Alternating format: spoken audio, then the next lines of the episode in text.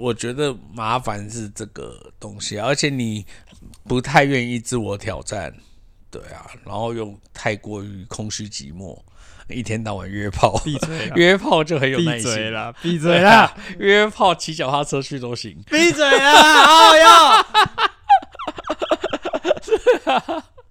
然后搞一些无为某为的很惨的，我就说那次，我之后都是大公车，好不好？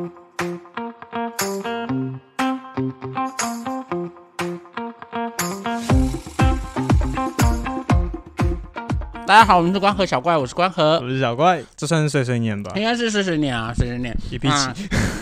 EP 四还五而已，对不对？碎碎念一 p 对，上次是四嘛。还是前面 EP 五？，EP 五，嗯，啊，那就我们看了一集百灵果，它就是呃，他是 Jamie 吗？对对对对，一个就是大陆的一的个中国大陆。Comedian，对对，一个中国大陆的喜剧演员，然后他，然后我不知道哎、我觉得我们可能有世代差距，所以我们有一点，就是我因为可啊，这这是我自己想的，我在想说，我在听到他的时候，尤其是在前半段，我听的有一点愤怒，就是听得有一点想说这是这个女人来干嘛的，后来我有一点点站在一个长辈的心里想。又又觉得好像也不是不能理解他的哦，好，那我先问你，好了，你的谅解是来自于哪里？因为我其实先谅解是来自于，我觉得他出生于一个不文明的国家。啊、对，那那那那那那真的跟我差不多，就是我们一开始如果大家去听那集的话，你会感觉 Jamie 讲话有一点点蹩手蹩脚的，好像讲什么都不是。然后对于一个访问者来讲，他的答案都很难处理。我们假设大家都听过百灵果，对好对？就是说百灵果就是 Ken 和凯莉，好，对就是他们两个算是台湾。很早期就在做 podcast 节目的人啦、那其实我也有听，我我也一直有都有在听，中间有一度很讨厌他们，然后然后后来后来我又开始喜欢了，然后就是又又有继续听。那他们基本上是属于自由派，我觉得他们嗯大致上是属于自由派。那 Jamie 来到这个节目，那当然凯莉和 Ken 他们就问了很多，我觉得他们一开始的那种好奇心，真的就是想说，你看像效果文化在中国大陆也 GG 了，嗯嗯，嗯那他想要做脱口秀演员，你身为一个中国人，对，为什么还要投入这个产业？嗯，那你觉得你投入这个产业还有没有希望？其实我觉得他们应该是抱持这种善意，想要从他身上听到一些新的希望，是是就是说他可能有他他的做法，或者这个年轻人有他的新的想法。但那个访问完全没有，你会听到一个很彷徨的年轻人，不管问什么，他都会告诉你，那我也不知道啊，我也不能啊你们问我这个题目，那我要怎么回答？这 种就是他一直不停的有一点。就是他中间有一个有几个问题，我都有一种，我怀疑你是真的没没听懂吗？比方说哪一个问题让你有这种感觉？就是他会有一些，比如说他说哦，来到台湾就瞬间对台湾有点呃失望。啊，比如说这个样子，他讲的这个东西然后然后问他就开玩笑的说，哦，怎么样失望吗？哦，来到宿，因为来到宿舍，他说是什么时候开始失望的？进宿舍的时候吗？对对对，进宿舍的然后时候吗 Jamie 就说为什么是宿舍？对，类似这样的，而且在那个阶段，他其实还有大概有三四个差不多类似的这种有状态，点文不对题，就是对对前前文后文，他有点听不懂那个问题，为什么他可能 get 不到这个这个点，就是对对 get 不到呃，可能看看要开一个有点滑稽的黄色笑话，或者是到了宿舍之后，哎，就发现啊室友都很糟糕，你也可以这样理解可是他就会问啊，为什么是宿舍？然后然后凯莉还要努力的回答啊，你在台湾住的不是宿舍吗？然后他还说对啊，是宿舍啊。然后你就有一种嗯啊，对，那就有一种 他到底在回答什么？但是你就会有一种他不可能是听不懂吧？嗯，你个这样子聪明伶俐的上海女孩漂洋过来来台湾，讲话台湾还是念了这个一个台大不至于这样听不懂吧？台大的哦哲学哲硕士对呢？对对对，念台湾台大哲哲哲学所。刚刚你那个问题说，我对他的包容点来自哪里？我原本是要讲说，哦，因为他还年轻。可是我会掐指一算，也不是，我觉得也不是啊因为他自曝了一个事情，就是他从大陆念完中呃中国大陆念完学士学位之后，嗯。等于可能二十二岁左右，嗯。他来台湾念硕士嘛。然后那个时然后他自己间点，说那个时候时间点是是二零一六年，就是蔡英文蔡英文第一次当选总统的时候。对对对，然后他念到现在还没毕业嘛，对。我不知道为什么可以，但是总之就是好，他现在还没毕业，也就是说这已经是个八年过去了。对。你说现在你是一个快要三十岁的女人呢、对对对，差不多。所以我突然有一种，嗯，那好像就不太是年龄的问题。用那个哦，因为她还年轻，对所以他对对有彷徨也是合理的。嗯，好像就不行。我我也后来我讲真的，但是我觉得其实到她的有很多的答复，或者她很多的应对，都让我有一种她很在保护自己。这不仅止于那个中国人这个身份，我我讲实话，不只是政治的问题，包含后面谈他可能比较熟悉的关于良性的问题。啊，是我觉得他也都是语带保留，不敢不敢放开来说。对对对，然后这中间其实我觉得理论上他很能去接主持人，比如说主持人有酸他一个说。有算他一个，就是说，哎，他不跟那个，他说他都不找英文英文老师打炮。对对，因为他说，呃，反正就因为前面的话题是国外来到台湾，比如说什么美国来台湾当教当英文老师的人，嗯都是在国内不知道要做什么，所以才来台湾。那前面因为有这个语境。所以他来了，他就去，他就接了这个语境，就讲说，对，所以我都都不找英文老师。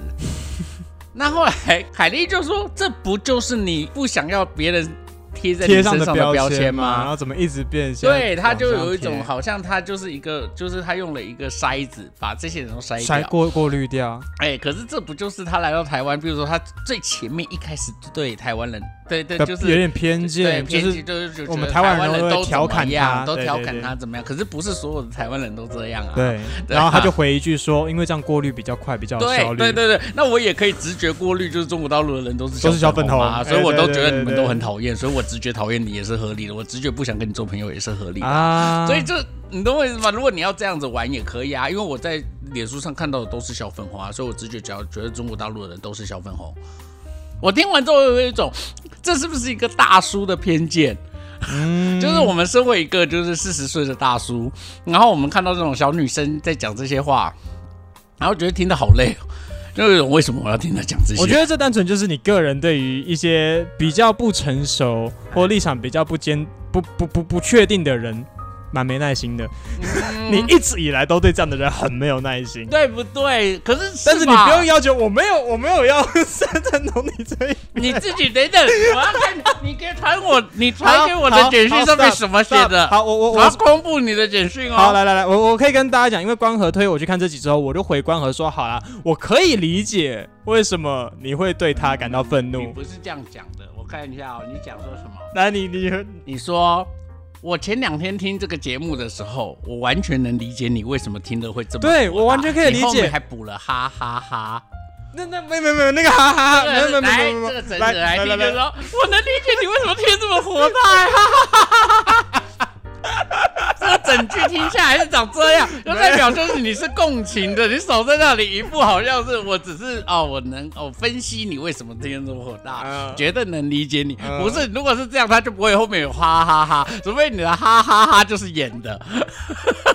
你就是个烂人，你就是想要表达哦，我跟你有共情，所以出现了哈哈哈这三个字。我想一下，我现在是该惹到关头还是该惹到 Jamie 呢？啊，但我觉得我比较可以体谅他的点是，你看他其实在里面有透露一件事情，是他以往接受过的几个采访都非常的小心。那你可以想象，他大部分可能都是一些公，就是公众公众媒体的采访。但是他又不笨，这个是百灵果。所以我觉得哎，你懂我意思吗？就是他之前接受的都是，而且那个主题主要都是一些哦，比如说大陆人来台湾念书啊、一些那种媒一些传媒的采访，都是聊一些哦文化差距啊，聊一些哦呃对对对学生适应上的困难啊，嗯这个哪有什么问题？但我觉得我可以，我可以接受的是，作为他第一次接受这种非官腔的那种访谈，嗯会有点不适应，这个是我可以买单的，这个理由我可以买单。就你懂我意思吗？可以理解弄得不好，嗯，我比如说这次亚运棒球，哦，对，那最最后到了最后一场，我们能理解，呃，手感不会永远都这么烫况对状态啊，最后最后就是嗯，就是丢了丢，火熄，最后就是打线熄火，对然后最后就是二比零输了，我们就拿了银牌，又又虽败犹荣。嗯，可以理解，对，但就觉得希望这一切不要发生。等一下，等一下，等一下，我们花了二十五分钟在在在在 diss 就这个节目就举这一个节目，我们原本当初关河给我的那个文字我也记得，他跟我说我们来从这位女孩身上聊毕业前的迷茫吧，然后你花了二十五分钟在聊这个东西可是，我们总要怎么这个背景先交代清楚。好了好了好了攻击别人也是我们的使命啊。没有没有没有没有没有没有没有，对不起，啊，好了好了，那所以呢，所以好，因为我看完这个节目之后，我记得第一个直觉是觉得，嗯，这不是一个很好的对话。那最后有点强行用一个少女的懵懂、啊迷惘来做收尾，我就很好奇别人的看法。那我就去看了一下白银果他们那粉丝页上嗯啊、呃的的评论或回应，但跟我一样想法的人不是没有。但绝大多数，那因为毕竟都是百灵果的粉嘛，嗯所以他们都觉得看看凯莉很温暖啊，可能就是给了他很多建议啊，嗯，然后。嗯能量、勇气这样子，那当然也有很多人觉得他自己也陷入这种迷惘之中，觉得他把这种迷惘说出来，然后嗯让大家也都觉得哎有一种共鸣感。嗯然后我就在想，我有时候我会回想我自己那个那个迷惘的瞬间在什么时候发生。迷惘的瞬间，对，我相信我不是没有迷惘，但我的迷惘的瞬间到底在哪里？什么时候发生？在你自己的认知里面，我跟你认识的这两三年里面，你有迷惘过吗？如果是事情，没有什么好迷惘的啊，嗯就是该怎么做就怎么做啊。对对，你就你就是给我做不好就不好，做不好啊，做不好你就道歉啊，然后这个没什么好迷惘的啊。啊那迷惘应该会是在于这件事我到底该不该做？哦我人生有几次，最后原本决定要做，最后决定不做，有几件，有几有几次啊，就是有发生过几次。硕士班一年级，我原本是念那个跟纪录片，就是影像拍片有关的研究所嘛。是可是到一年级的阶段，其实我觉得自己好像不是拍片的料。是那时候旁边的那个同学对你讲一些对啊，很很那个糟糕的话，我觉得也不尽然是那样，而是自己觉得，我觉得每一个人会有一个自己自我认知嘛。嗯那因为我长期以来比较受到的是呃文学性的思维，所以我我觉得我的视觉能力没有那么好，所以我那时候其实是很容易陷入自卑。那那时候确实我，我我是有一种想要再回去走学术路线，然后想要去重新考呃跟社会学，就是比较是学术性的研究所，嗯嗯对，嗯就是有点想要放弃原本的研究所。但是，一年级升二年级那年暑假，我遇到了一个很有意思的一个，呃，我以前新竹高中的学弟，我以前不根本不认识他，嗯。我在网络上认识他，然后他自己主动找上我，他找上你，对他自己主动找上我，然后他就说：“哎，好难得在南部的学校，然后他那时候念大学部，我念研究所嘛，嗯。然后他就是呃有点就是来攀谈，然后来来跟我套近乎，然后跟我来找我聊天喝酒，然后嗯。因为他就觉得我们拍片很酷，嗯，我那时候也有一点哦是吗？哦就有一种哦原来受宠别人是若惊的感对，觉，有一天别人是这样看我们的，嗯嗯嗯然后他就突然就说：“哎、那你接下来要拍什么？”我那时候还很很害羞的跟他说：“哦，没有啦，因为我刚借刚买了一台一个一台小的 DV，嗯，那时候就是一台 Panasonic 好像 N NV 一五零吧，反正非常烂的一台小 DV，很老的型号，对，很老的嗯。型号。然后我说，因为我买我买了一台二手的 NB 一五零，然后我可能先拍一些简单的东西。然后那时候我好像我还我帮星巴克拍了一个就是 宣传宣，传片吗？对对，那那个宣传录影带还受到总公司的股那个就是就是青睐对青睐，然后嗯还在总公司播放这样子。哦，真的假的？对，然后那是我第一次觉得，哎，原来我拍的东西还不赖。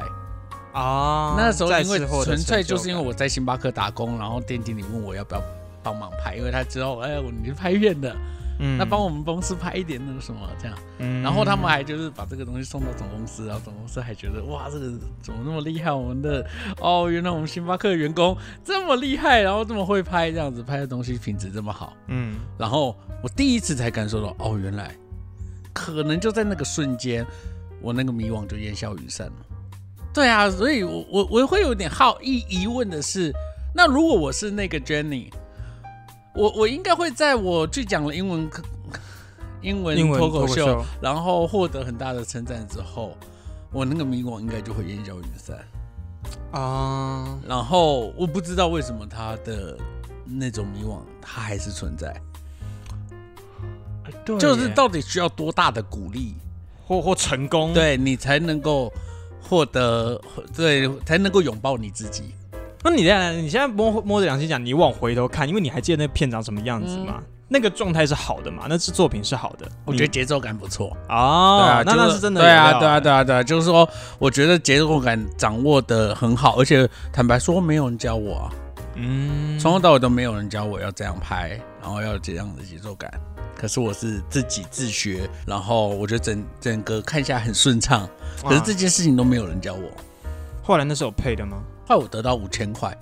哇哦，好开心哦，真的好开心！啊，对啊，那时候就是哎，总公司还把我找去，然后还颁奖金给我。哇，哎，这个很对啊，我那时候就觉得哇，好不可！我现在现在我的房间里还有一张奖状，是总公司给我的感谢状。自拍，对，对啊，我那时候就想说，哇，就是这个事情，而且你就是等于是你第一次在这个拍摄的事情上得到一些成就感嘛，嗯。然后别人认可你拍的东西，那所以外界的认可，所以你就觉得啊，自己应该不是不行的美料，嗯呃，就是说我应该是可以的，只是说我可能还要再找到一些比较对的方式来修正自己。我有有一种那种你知道具象的看法，就是我觉得我已经打开那扇门了。我觉得之前有一种我还是被拒于门外，我觉得只有拒于门外之前的自己会迷惘。去对，就就对我来讲，就是通常对我来讲，你只要走进这个门以后了，你就不会有迷惘了，因为就是这一条道路。我在大学期间有一段时间是怎么读那个那个电影相关的书都是看不懂的，所以才会那个迷惘，就是迷惘这个，为什么别人都听得懂，为什么我听不懂？为什么他们都讲的你知道高来高去？你知道真的有时候你会有一种哇，我我大我研究所一年级的时候，真的会有一种坐在那边，大家都高来高去，然后每个人都讲的悬到一个不行。我到底在这干嘛？我是谁？我在这干嘛？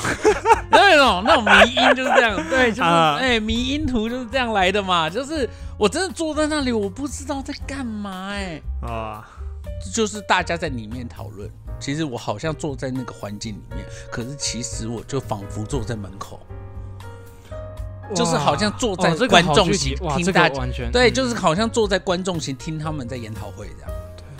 我在研究所一年级几乎每一堂课都有这种感觉。嗯。所以那时候我不是我有跟你形容过我的研究所一年级的生活，就是我有四天在星巴克打工，三天在学校上课。我跟你讲，我那四天在星巴克打工的日子是我快乐时光，然后那因为三天每天都很开乐开心。嗯嗯，我一想到那三天我就很焦虑，我一想到那三天我要去，因为你知道我在星巴克，因为我是资深伙伴，大家都很尊重我，对，然后然后我要我说什么都大家都很听我的，然后然后也就觉得很很愉快。嗯。可是我只要那三天，我一想到要进到那个空间，那个 我们上课的空间是一个玻璃屋，看起来很空旷。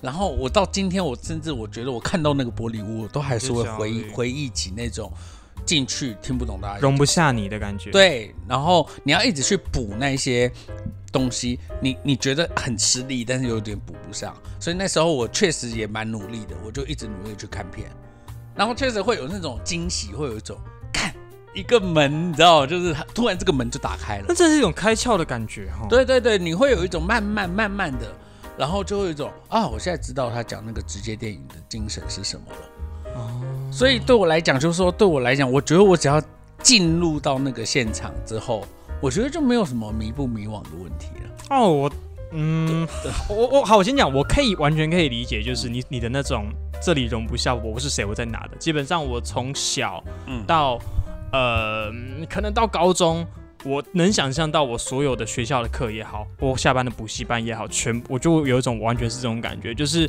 我记得我国小报的是一个英文的补习班，也是一个台大的教授，然后就是跟她跟她丈夫一起经营的一个补习班，然后在座的所有人全部都是精英，就你现在回想起来，里面各种牛鬼蛇神。我有跟你聊过我姐嘛？我姐在现在也是一个很不错的大学，她在里面的状态就只能用平庸来形容。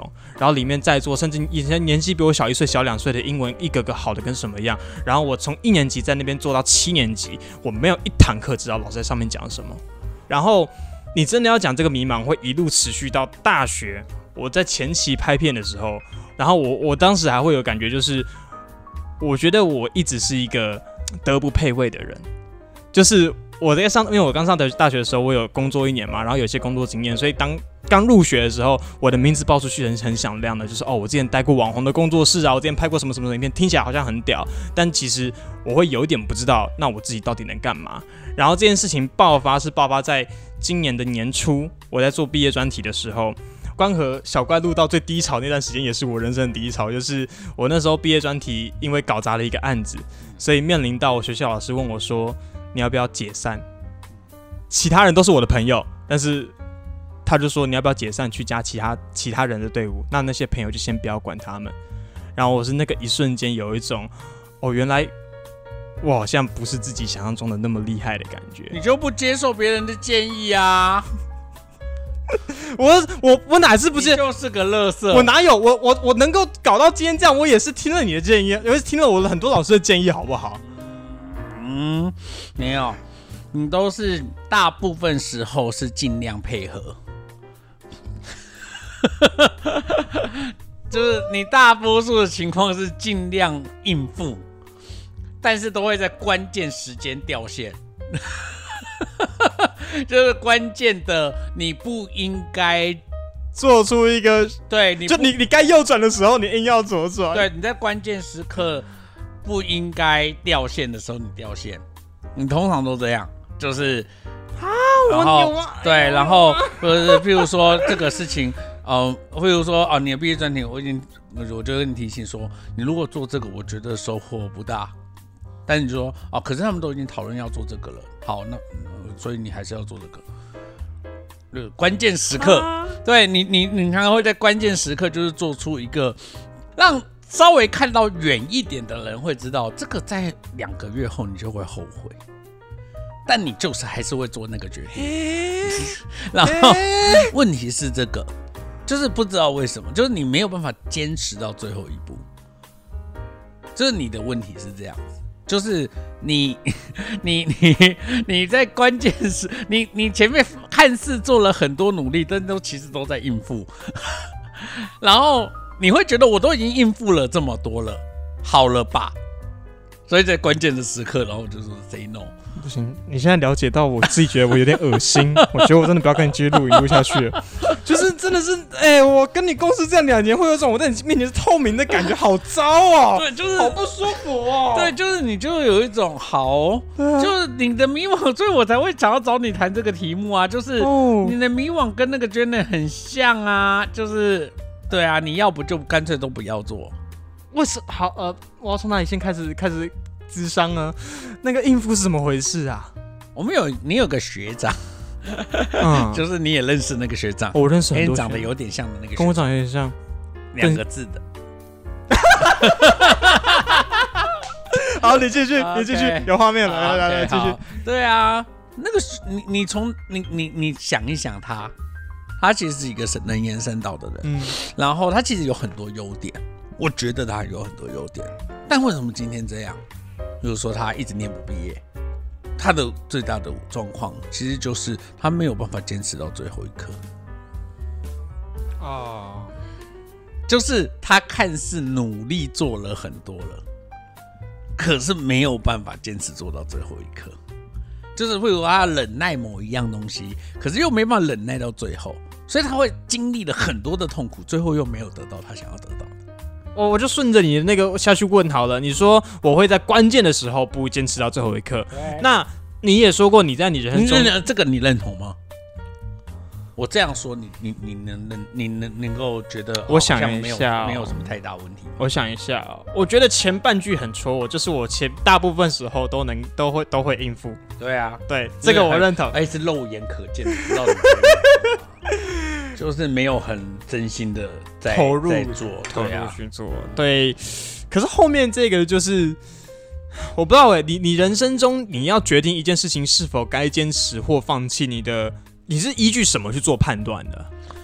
我有一次，嗯，我一个研究所的同学，因为他早我一点点毕业，嗯，那他毕业之后，他其实就是呃，在外面就是开始接工作，但是他因为我的介绍，他去了我的母我大学的母校，帮我一个老师做呃研究助理。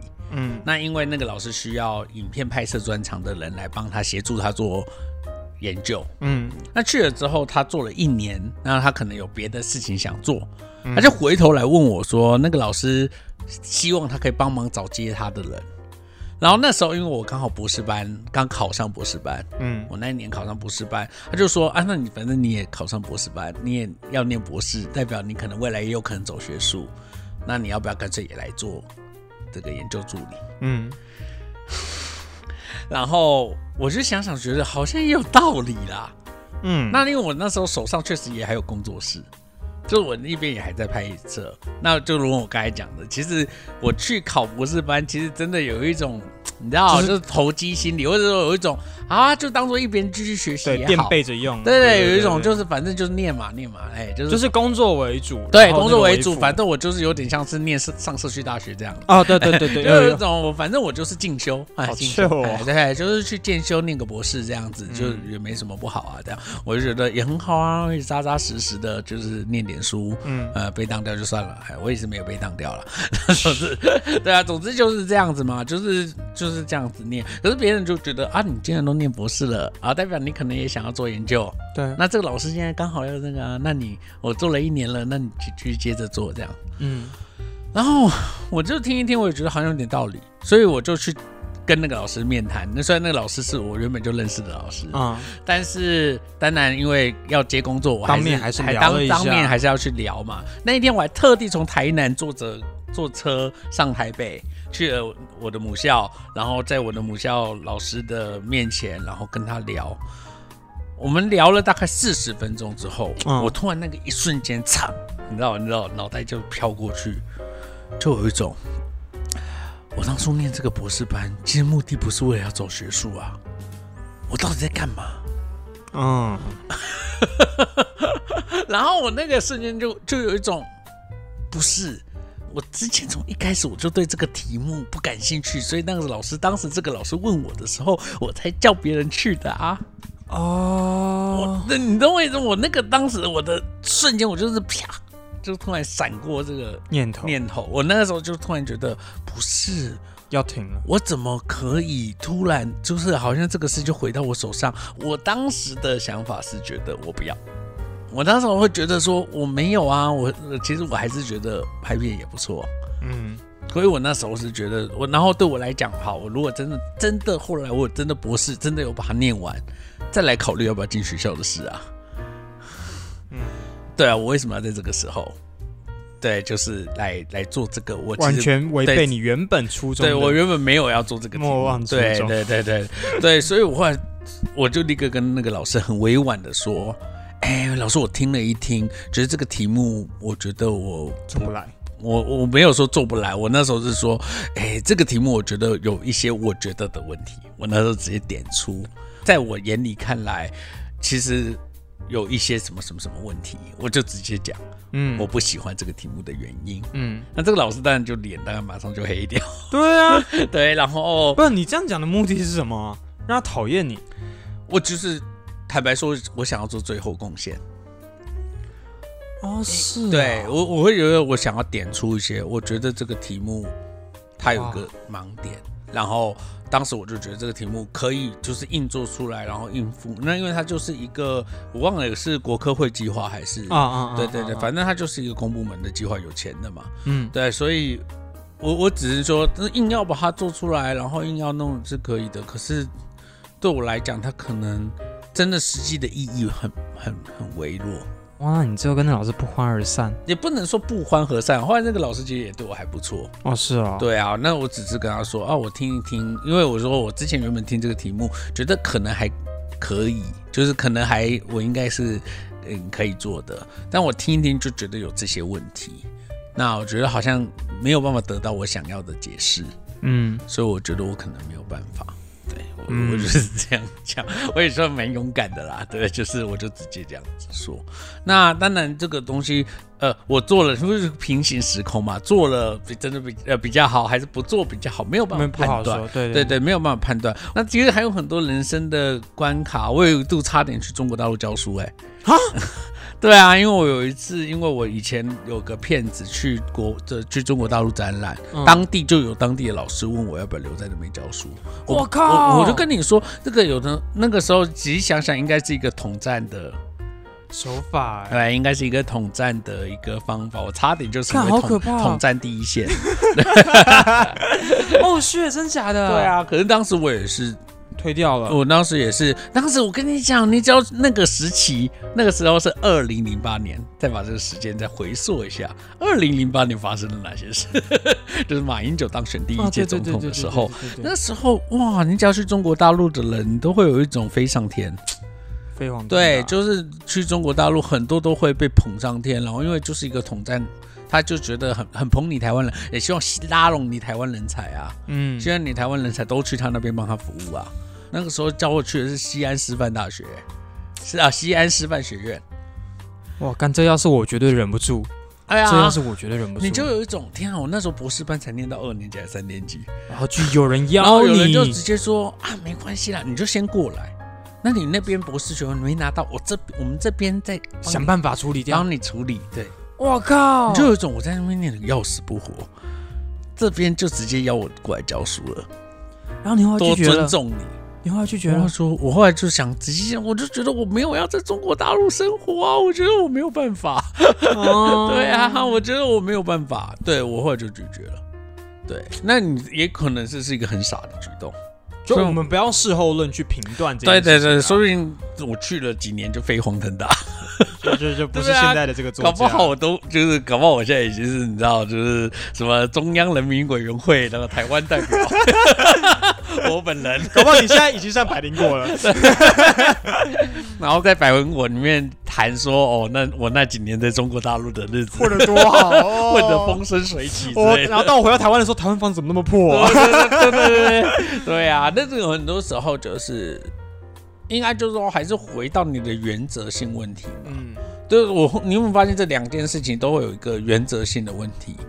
一个就是这个事情就是我当时不做的事情，对，我怎么可能就是 为了前面的可能对，然后又捡回来做，然后或者是说我可能我本来就没有。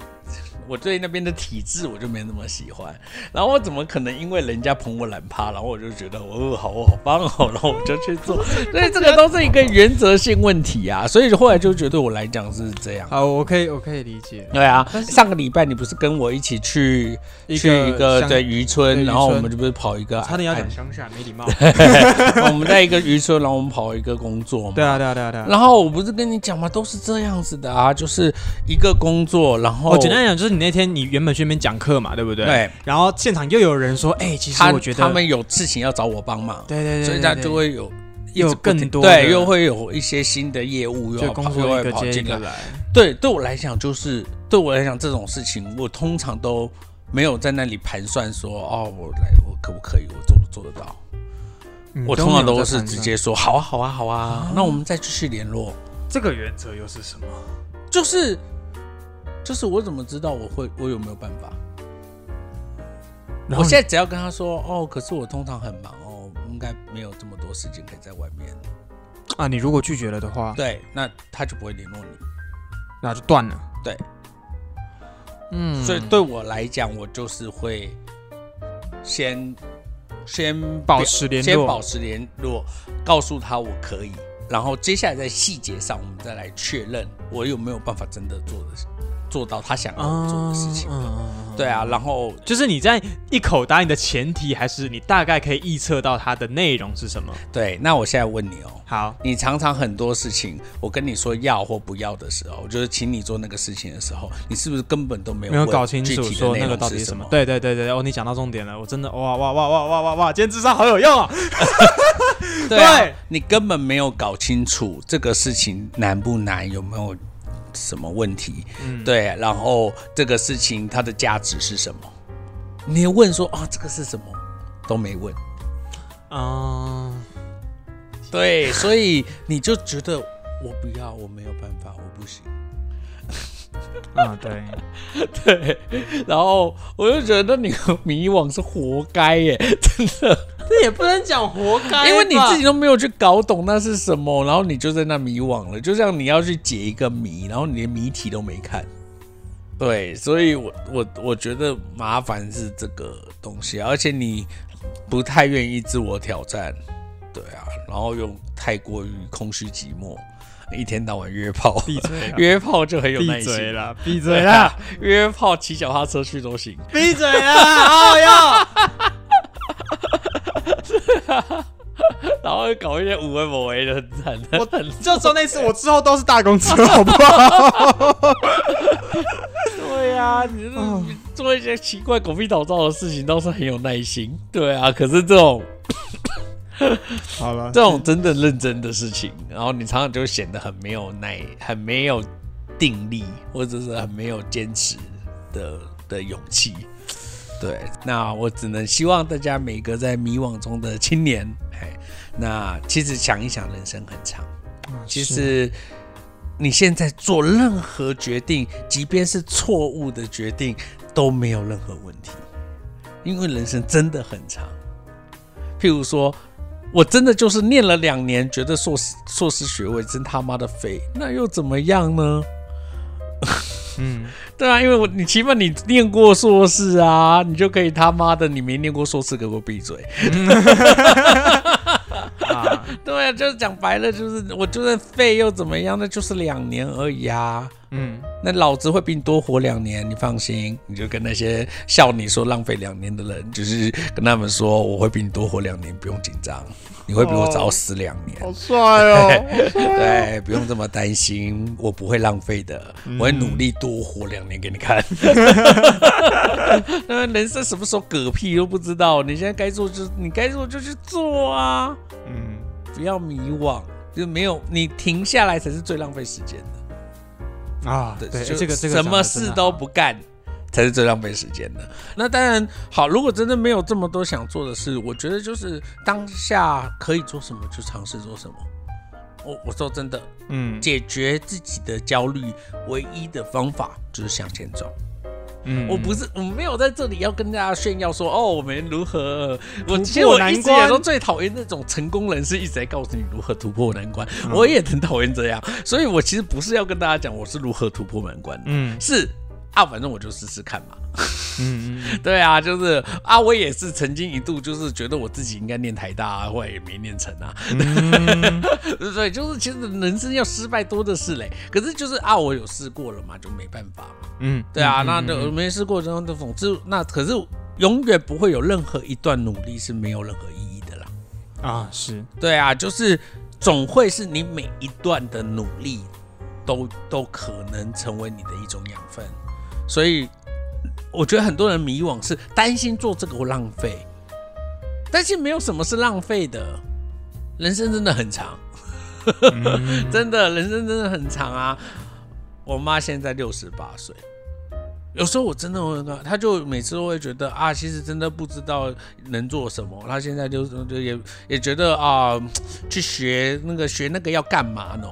有时候常常会说，哎，你你喜欢歌仔戏啊，不然你就去报名那社大的歌仔戏课啊，就是跳唱唱歌也好啊，啊，或者是看人家演戏也好啊，啊，反正就是去那边学一学东西嘛。他就会有一种学那干嘛呢？我都几岁了，还去学那个有什么用？嗯，我说有一种不需要有用哦。对啊，为什么需要有用呢？我说现在的你就是去，然后去学了就有用啊。嗯，你就是整个过程都是有用的，没有什么好浪不浪费啊。我觉得最浪费的是你让你把时间虚耗在这里，然后又不知道要干嘛，才是最浪费的一件事啊。嗯，对啊，就是为什么要这样呢？你看他今天。如果他按照我说的，他去社区大学学，他今天就不会把他那个五千块的吸尘器摔坏，然后今天在群组里面一直问。你不要偷偷把你们家的那个训练班搬出来讲，我整个都懒得理他。我老婆一直很努力的去跟他说，这个再重新怎么装怎么装，我整个都不想当做没看到。然后我想说。去做好点事情做，不要每天都在家里，然后没事，然后就拿那拿吸尘器出来吸，然后吸了，然后又把它弄坏，然后又问说这个这个坏了怎么办？这么这么贵，五千块钱，然后该如何是好？你每天都把时间虚耗在这个事情上，你都不觉得浪费？嗯就是每天都忙着在那 emo，不不觉得浪费吗？对啊，就找点事做，就是找人聊天都会比较有收获。对 对啊，那总之是这样子啦。好，那所以大概是这样，我们也不是什么心灵鸡汤节目啊、那总之就是你这几个被我剪得很鸡汤。尽量避免，好吧？好，那总之就是希望大家就是可以就是很快的找到自己的成长的方向，然后如果真的找不到成长方向，就努努力的往前走吧。好，那就这样子，我们是关河小怪，我们是关河，小怪。我们下次见，拜拜拜拜